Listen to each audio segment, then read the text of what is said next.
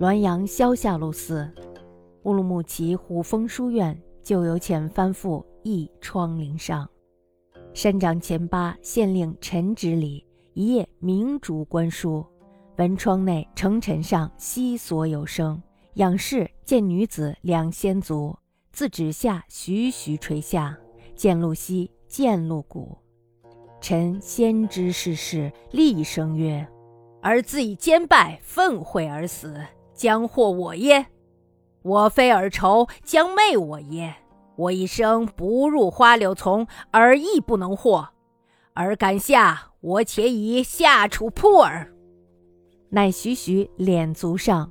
微闻叹息声，而从指下露面下魁甚姣好。臣仰面唾曰：“此尚无耻耳。”臣灭烛就寝，绣刀以待其来，竟不下。次日，先由陈提桥访之，话及世事，城陈上有声如裂帛，后不再见。然其仆寝于外室，夜横一语，久而见病债。垂死时，臣以其相从两万里外，哭甚悲。仆挥手曰：“有好妇常思救我，今朝我为婿，此去殊乐，勿悲也。”臣顿足曰：“吾自识胆力，不宜居，祸及汝也。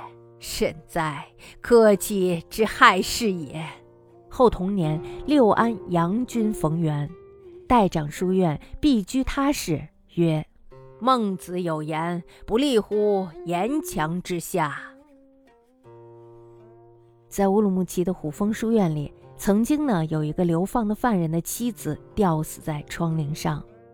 山长前八县令陈直礼一天晚上呢在这儿点灯看书，这时候他忽然听到窗里的天棚上细索有声，于是呢他就抬头观看。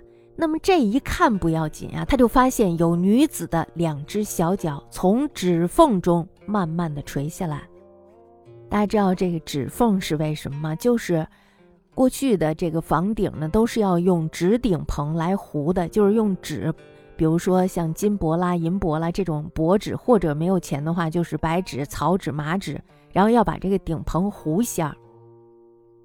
那么这双小脚呢，就是从这个指缝里垂了下来的，渐渐的露出了膝盖，那么渐渐的又露出了大腿。因为陈之礼他知道这个内情，于是呢就厉声喝道：“你因为奸情败露，含羞而死，你想害我吗？我又不是你的仇人，你想要诱惑我吗？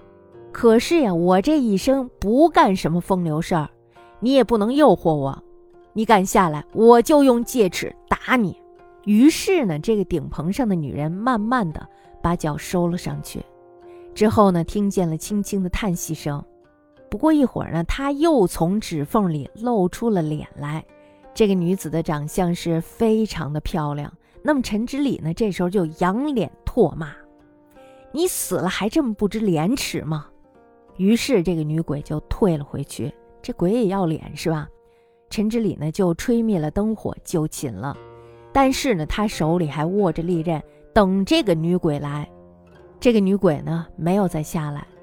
第二天呢，仙游的陈提桥来访，然后他们两个人呀，就说到了这件事儿。这时候呢，就听到顶棚上有声音，就像是撕布一样。此后呢，这个女鬼就再也没有出现过。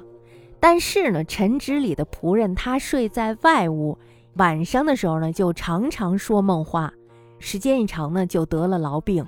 临死的时候呢，这个陈之礼啊，因为他这个仆从呀，相随他从两万里之外来到了这里，所以呢，这种情谊他们是非常深厚的。于是呢，哭得非常的悲伤。可是呢，这个仆从却挥手说，有一个非常漂亮的女人，曾经呢，偷偷的来跟我在一起，现在呢，招我做她的丈夫。我去了，这是一件很快活的事儿，你千万不要悲伤。陈之礼听这话是顿足捶胸啊，他说：“我自信有胆量，没有迁居别处，但是呢，却给你带来了祸患，厉害呀！一时的愤激之气，真能坏事儿啊！如果我要是搬走了，是不是你就不用死了呀？”后来呢，同年六安的杨逢元君代任了院长。那么这个杨逢元君呢，他担任院长以后，就避开了这间屋子，搬到别屋去住了。他说：“孟子说过，不要站在危墙之下。”在这篇文章中呢，我觉得最后这一句话真的是非常的重要，“不立乎岩墙之下”，这是出自孟子《尽心上》，莫非命也，顺受其正。是故知命者，不立乎岩墙之下。什么意思呀？就是君子呀，一定要远离危险的地方。岩墙嘛，就是快要倒塌的松散的那些墙，倒下来的话，你立在下边，自然是会被砸到的，是不是？你有再快的速度，你再那个，你再投硬，也是会被砸到的。所以呢，君子干脆就不要在这儿待着，